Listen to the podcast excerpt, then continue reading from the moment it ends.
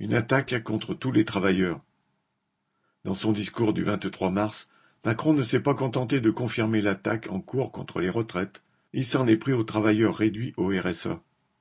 Dans un langage qui voulait faire peuple, il a évoqué la main sur le cœur, citation, un sentiment d'injustice ressenti par ceux qui bossent, à qui on demande des efforts, pour les opposer à ceux qui ne travaillent jamais, mais bénéficient du RSA et qu'il convient de responsabiliser.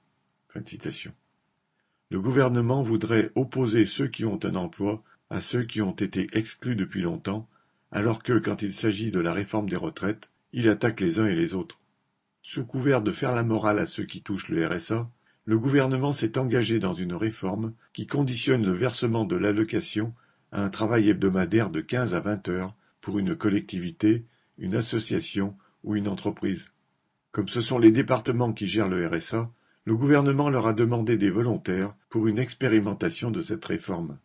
Quarante-trois d'entre eux, à présidence de droite ou de gauche, ont répondu présents, parmi lesquels le gouvernement en a sélectionné dix-neuf en décembre dernier.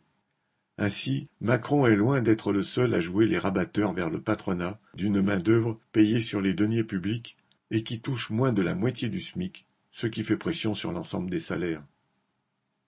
J.S.